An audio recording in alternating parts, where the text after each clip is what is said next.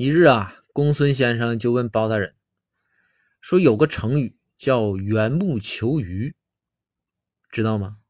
包大人说：“知道啊。”公孙先生就说：“说那你能不能大人给我再说一个跟这意思相近的成语呢？”包大人说：“简单，杀鸡取卵嘛。”公孙先生一听说：“大人，你这不对呀！